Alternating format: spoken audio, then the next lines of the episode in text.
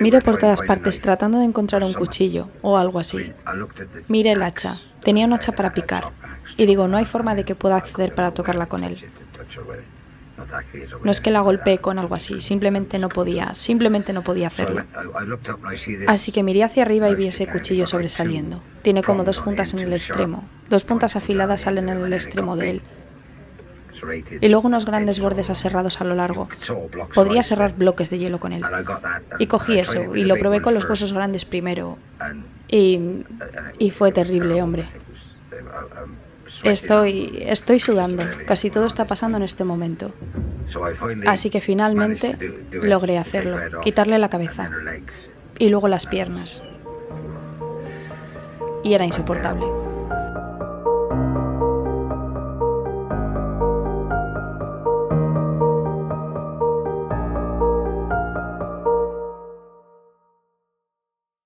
Bienvenidos a la tercera temporada de Criminología en Serie. Mi nombre es Alejandra Lavín y lo primero de todo quiero agradecer la maravillosa acogida que han tenido las dos primeras temporadas y las buenísimas palabras que recibo siempre y que he recibido estas últimas semanas desde que he anunciado que Criminología en Serie regresaba.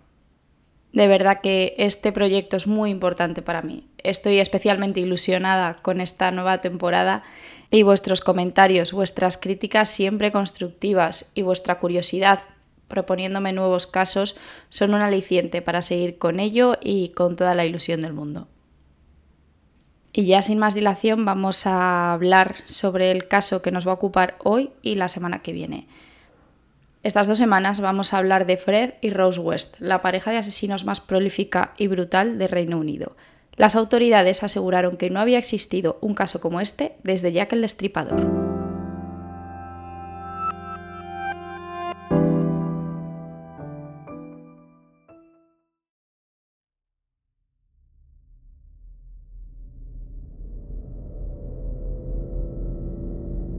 El 29 de septiembre de 1941 nace Frederick Walter Stephen West en Matchmarkle, entre las fronteras entre Herefordshire y Gloucestershire, Inglaterra.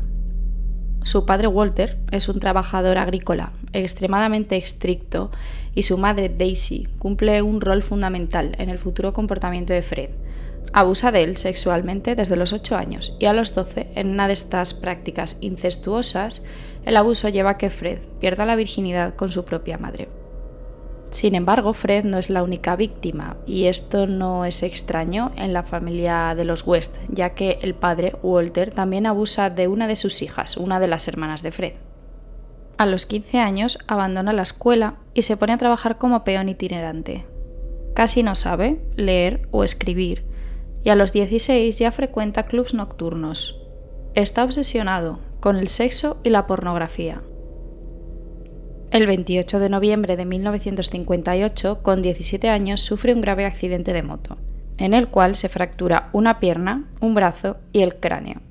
Esta fractura en el cráneo le afecta al lóbulo frontal y permanece inconsciente una semana. Como consecuencia, sufre cambios de personalidad y no puede controlar sus ataques de ira. Esto no es extrañar, ya que las personas que tienen lesiones en la corteza prefrontal pueden presentar una inadecuada toma de decisiones, falta de inhibición, de control emocional, impulsividad y conductas de riesgo. Es decir, factores asociados a un trastorno de personalidad antisocial o a una psicopatía. Es posible, aunque nunca lo sabremos, que la fractura craneal provocase el comportamiento psicópata de Fred. Obviamente no tuvo una infancia convencional y no experimentó la sexualidad de una manera normal, pero quizá este hecho no fuera suficiente para asesinar, aunque repito, nunca lo sabremos. Para algunos asesinos, como ya hemos mencionado en otras ocasiones, el hecho de haber sufrido abusos sexuales u otro tipo de abusos es suficiente para asesinar, pero para la mayoría de personas no. Para Fred la fractura en el cráneo pudo ser la gota que colmó el vaso después de los abusos para convertirse en un psicópata. O pudieron ser los abusos por sí solos o la fractura craneal los que convirtieron a Fred en un asesino. En julio de 1961, Kitty, una de las hermanas de Fred de 13 años, es violada por él. Se queda embarazada. Fred en este momento tiene 20 años. Esto, claro, es un escándalo. Es una chiquilla de 13 años que se queda embarazada en el año 61. Entonces, cuando la gente la pregunta qué opina su novio sobre el embarazo, sobre qué tienen planeado, sobre qué van a hacer con el bebé, ella dice que no ha sido su novio, que ha sido su hermano, y que según Fred, como son hermanos, no puede quedarse embarazada. Nadie la cree, nadie se imagina que Fred puede llegar a hacer algo así.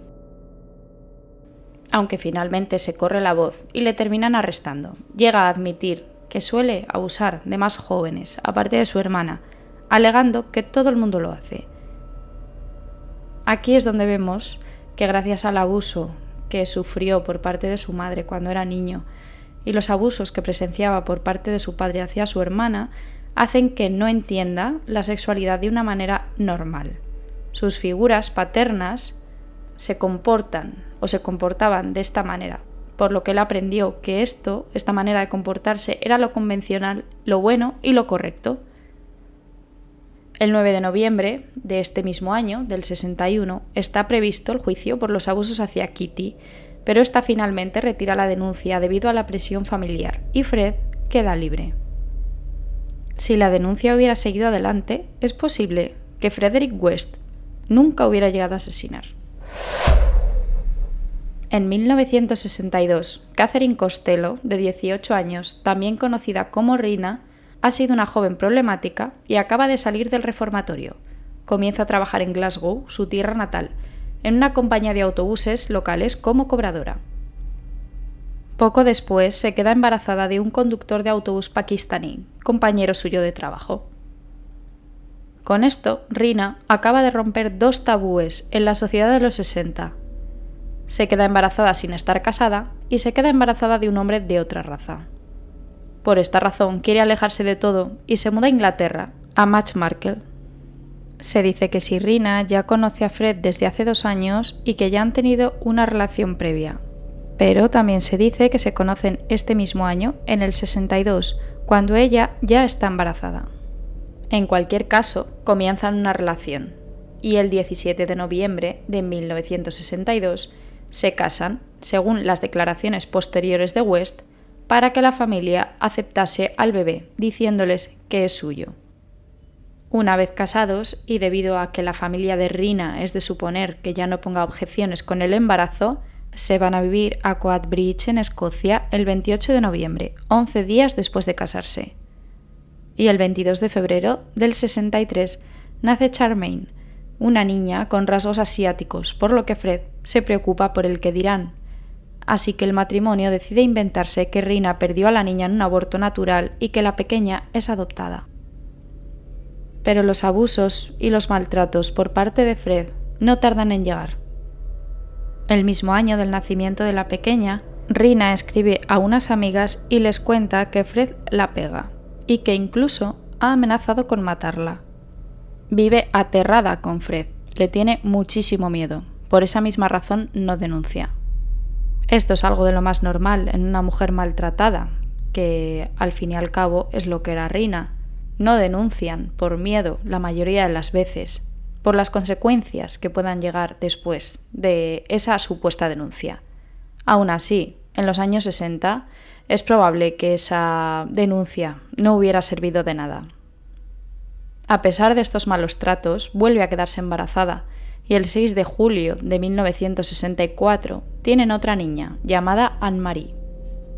En 1965 se terminan mudando a Glasgow, a la tierra de Rina, y aparece en escena Anne McFaul, una joven de 15 años, amiga de Isa McNeil, la niñera del matrimonio.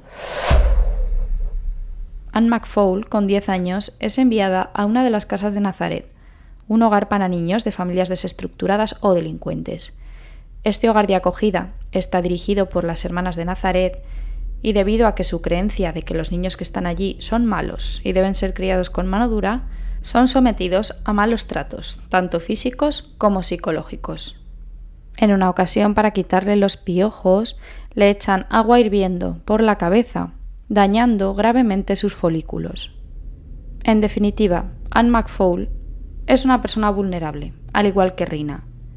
Digo esto porque es importante tener en cuenta el patrón de mujer que rodea a Frederick West. aparte de muy jóvenes, son mujeres vulnerables que han tenido una infancia o una adolescencia difícil. La semana que viene, en la segunda parte, veremos por qué estoy haciendo mención a este hecho. Pues bien, continuemos con la historia. Anne va a menudo a cuidar junto a Isa a las niñas, a Charmaine y a Anne-Marie. Fred siempre tiene a las dos pequeñas encerradas entre las dos literas con unas barras de hierro. Únicamente salen cuando él está trabajando y antes de que vuelva a casa, Anne e Isa las vuelven a encerrar. Durante su temporada en Glasgow, Fred trabaja como repartidor de helados en una furgoneta. Comienza a haber rumores sobre él y sobre sus intenciones. Monta a las niñas pequeñas en la furgoneta y se las lleva a dar vueltas por la ciudad. En una ocasión se ofrece a llevar a casa a una chica de 14 años, diciendo que conoce a su padre. Cuando ella se da cuenta de que la está llevando por un lugar oscuro y de que se están alejando de la ciudad, le dice que se quiere bajar. Pero Fred no la deja y paran delante de una cabaña. Cuando se baja de la furgoneta para abrir la verja de la parcela, ella salta por la ventanilla y comienza a correr. Cuando por fin se salva y consigue llegar a casa, no cuenta la verdad a su madre, ya que piensa que se puede meter en un lío y que no la van a volver a dejar salir. Y aún así, con todo lo que os acabo de contar, con todos los rumores, con el intento de secuestro de esta chiquilla, no hay constancia sobre ningún crimen de Fred en Glasgow. Sin embargo, desaparecen cuatro chicas, sin dejar rastro, mientras él se encuentra en la ciudad. Y de hecho, su primera víctima confirmada es un niño de cuatro años que nada tiene que ver con el perfil de víctima ideal para Fred. Le atropella, supuestamente de manera accidental, mientras da marcha atrás con la furgoneta de los helados. Utilizo la palabra supuestamente porque nunca se ha confirmado si Fred West lo hizo adrede. Obviamente con sus tendencias criminales es fácil pensar que no fue un accidente. Sin embargo, no tiene, como ya he mencionado, no tiene mucho que ver con el perfil de víctima que buscaba Fred. Rina, harta de los abusos y de las infidelidades de Fred, comienza una relación con John McLachlan, John tiene varios encontronazos con Fred, cada vez que ve a Rina magullada, y la anima a que denuncie a Fred, y finalmente ella se arma de valor y lo hace. Pero en la policía lo consideran como una simple pelea doméstica. Nadie la ayuda, salvo Isa, Anne y John. Como os he dicho antes, una denuncia por malos tratos en esta época no iba a servir de mucho. La vida de Fred en Escocia se comienza a tambalear. Su matrimonio es cada vez más inestable. Además, es muy conocido en la ciudad. Ya hay rumores de que acosa a niñas pequeñas y nadie se ha tomado bien el hecho de que atropelle a un niño de cuatro años. Debido a todo ello, el 11 de diciembre de 1965, West se vuelve a Inglaterra, a Gloucester, a vivir en una caravana con Charmaine y Anne-Marie, pero sin Rina, que permanece en Glasgow. Aún así, ella quiere recuperar a sus hijas, por lo que va a Inglaterra acompañada de Isa y Anne. Y en 1966 se encuentran viviendo todos juntos en la caravana. Fred ejerce un gran control sobre las tres mujeres y no las deja salir. Es muy violento, en particular con las niñas y con Rina, ya que ella es la única que ahora mismo le planta cara.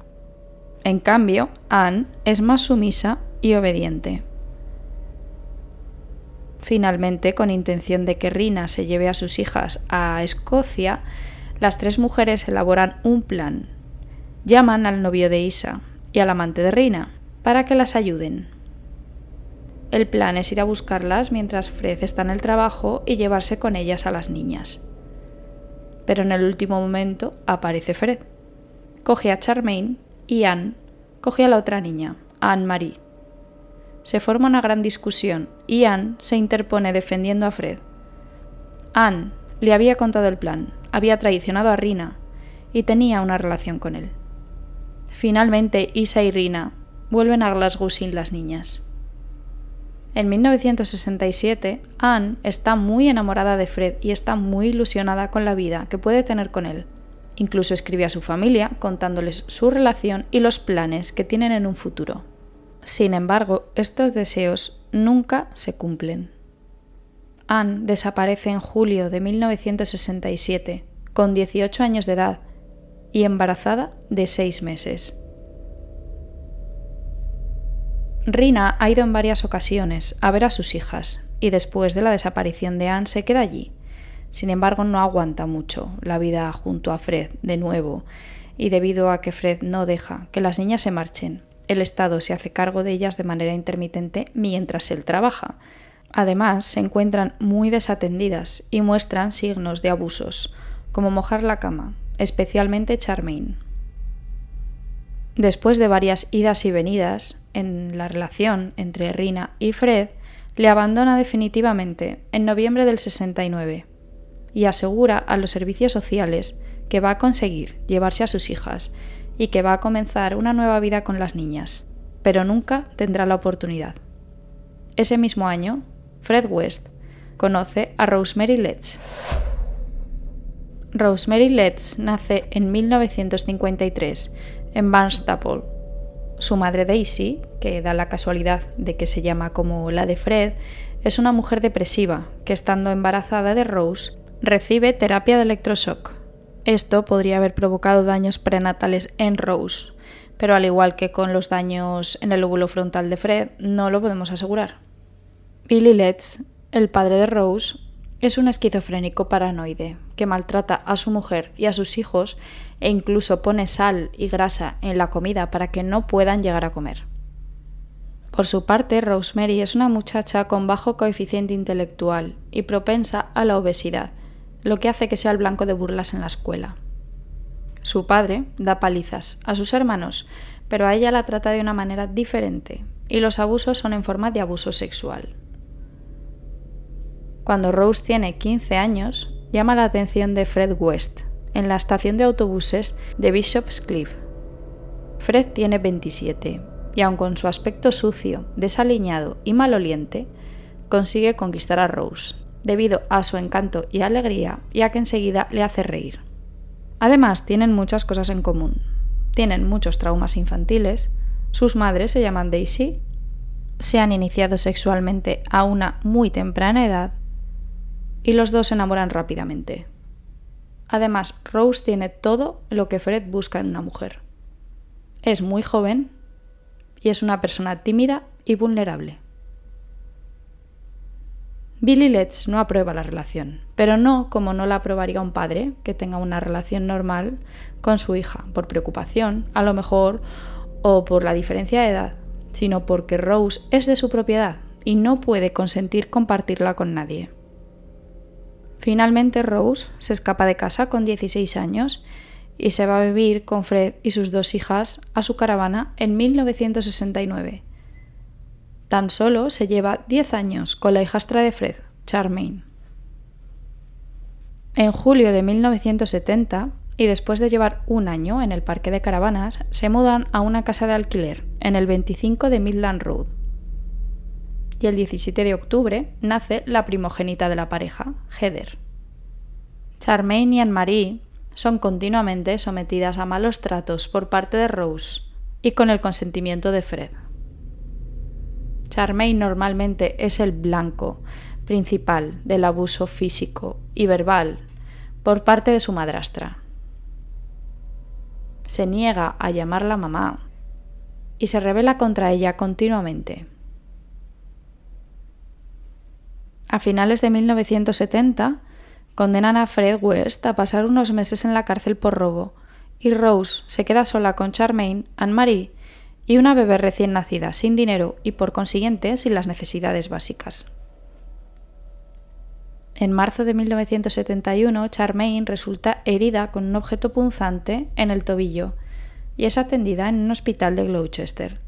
Rose argumenta que ha sido un accidente doméstico. La pequeña tiene tan solo 8 años. Está previsto que liberen a Fred el 24 de junio de 1971 Y poco antes, Rose asesina a Charmaine. Sin embargo, no se sabe con exactitud la fecha de su muerte. Lo único que se sabe es que fue vista en abril, por última vez. Un vecino declaró que vio a Rose en la cocina con la niña. La niña estaba subida a una silla con las manos atadas a la espalda y Rose estaba con un cucharón de la mano. Es de suponer que estaba castigando a la niña físicamente. Después de matarla, oculta su cuerpo en una bodega de carbón de la propiedad. Y Fred la entierra cuando llega a casa. No sin antes quedarse con algunos huesos de la rodilla, el tobillo, la mano, el pie y la muñeca. Una vez desaparecida la pequeña, y ante las preguntas del colegio y de una de las amigas de Charmaine, que suele ir a su casa para jugar, Rose alega que se ha ido a vivir por fin con su madre, a Escocia. Después de la salida de Fred de prisión y ante la visita de Rina y descubrir que Charmaine ha desaparecido, Fred la lleva a un descampado cerca de Markle, donde él nació y donde se conocieron, con intención de deshacerse de ella para que deje de hacer preguntas y no le suponga ningún problema. Finalmente acaba matándola, aplastándola contra una verja. Ya sé que esto de la verja sin ningún contexto más, puede parecer un poco extraño, pero es la única información verídica que he encontrado con respecto a la muerte de Rina debido a que proviene de las propias declaraciones de West. Yo entiendo por el contexto que la pudo asesinar a golpes, pero no os puedo concretar mucho más de cómo fue la muerte de Rina. Sea como fuere, nadie denuncia su desaparición y la misma se comenzará a investigar 25 años después. El 29 de enero de 1972, la pareja, Fred y Rose, se casa y ese mismo año compran y se mudan a su famosa Casa de los Horrores, el 25 de Cromwell Street. En junio nace May, la segunda hija del matrimonio. Por esta época Fred es constructor, por lo que hace reformas en la casa para poder recibir huéspedes y poder mantener el caserón, que es. Ya os compartiré fotos porque sí que es verdad que es una señora casa. Ahora mismo, spoiler, está, derruida, pero, pero os compartiré alguna foto en Twitter, como siempre. Pues bien, alquilan algunas de las habitaciones y Rose además se prostituye. Dadas sus tendencias sexuales, no lo hace solo por necesidad, sino que disfruta de la compañía de otros hombres y de otras mujeres. En estas relaciones sexuales ejerce el sadismo y la violencia. Además, Fred, lejos de mostrarse celoso por las tendencias de Rose, él lo disfruta y espía a su mujer mientras mantiene relaciones sexuales a través de pequeñas mirillas y dispositivos de grabación. Rose se quedará embarazada cinco veces más. Tres de estos bebés serán fruto de la relación de Rose con otros hombres. Sin embargo, están completamente desatendidos y viven en un ambiente, como podéis imaginaros, de lo más tóxico. Seguimos en 1972 y Anne-Marie de 8 años, recordemos que Anne-Marie es hija de Fred y Rina, comienza a sufrir abusos sexuales por parte de su padre y de Rose.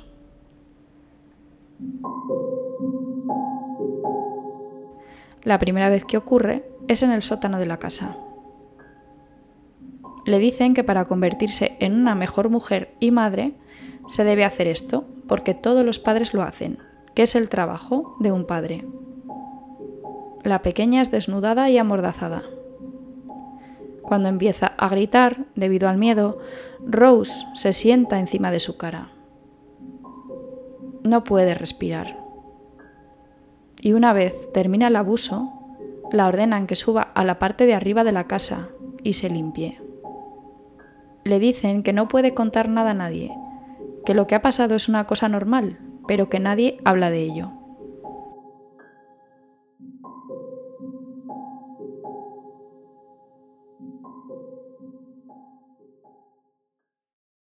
En octubre de este mismo año, Fred y Rose comienzan una nueva rutina para hacerse con mujeres jóvenes, con las que poder mantener relaciones sexuales o, seguramente, abusar de ellas.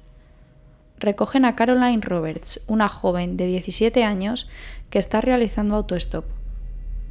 Se muestran muy amables. El matrimonio comienza a hablar con ella, a entablar una conversación y le dicen que se acaban de casar y que tienen tres hijas pequeñas. Caroline también se muestra muy receptiva y les dice que intenta no estar mucho en casa porque no se lleva bien con su padrastro. Ellos aprovechan la tesitura y le ofrecen vivir con ellos y trabajar como niñera. Ella está encantada, tiene alojamiento y un trabajo, y una semana después se muda a Cromwell Street. Su trabajo es cuidar de Heather, de May y de Anne-Marie. Sin embargo, Caroline no dura mucho en la casa, ya que se empieza a sentir un poco incómoda con las insinuaciones sexuales que el matrimonio tiene hacia ella. Pero la historia de Caroline no acaba aquí. El 6 de diciembre vuelven a encontrarse con ella justo en el mismo lugar en el que la recogieron la primera vez. Son muy amables, se disculpan, y ella, confiada y viendo que se encuentran muy arrepentidos y que puede ser que haya malinterpretado sus intenciones y sus palabras, se monta en el coche. Pero las buenas intenciones por parte de Fred y Rose no van a durar mucho.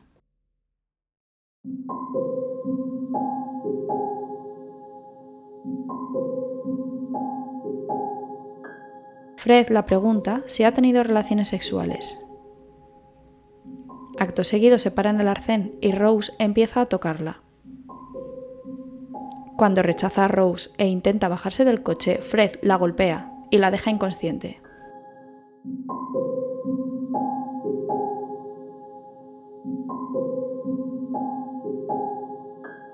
Se despierta atada en la cama en la que dormía cuando estaba en la casa. Más tarde la desatan. Le dan una taza de té y un cigarrillo. Rose intenta besarla. Fred en principio observa y después se une al abuso hacia Caroline y comienza a golpearla en los genitales con un cinturón. Debido a los gritos, Rose le pone una almohada en la cabeza e intenta asfixiarla mientras abusan sexualmente de ella.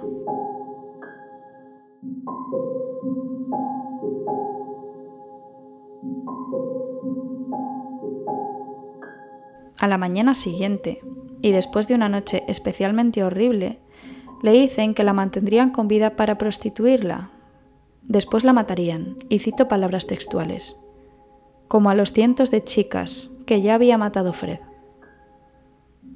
Después de los abusos y las torturas, le dicen si consideraría trabajar de nuevo como niñera, y ella, al ver esta como la única vía de escape, les convence de que ha entrado en su juego.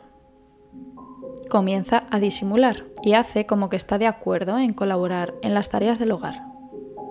Finalmente, y en un despiste de Rose, escapa de la casa de los horrores después de 36 horas cautiva.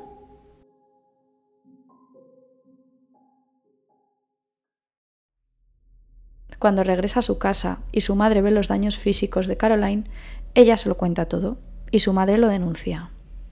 Fred y Rose son detenidos y acusados de asalto, agresión indecente, lesiones corporales y violación. Ellos declaran que todo ha sido consentido y que Caroline ha participado en una especie de juego sexual sádico por propia voluntad. Por su parte, incapaz de enfrentarse a testificar en la corte, Caroline retira la denuncia y los West son acusados de agresión indecente y condenados a pagar 50 libras esterlinas cada uno. Caroline, después de esto y de ver que se siente incapaz de declarar y de ver que sus agresores no han pagado por sus actos, intenta suicidarse. Por suerte, no lo consigue. A partir de ahora, los West no cometerán el error de dejar a ninguna chica más con vida.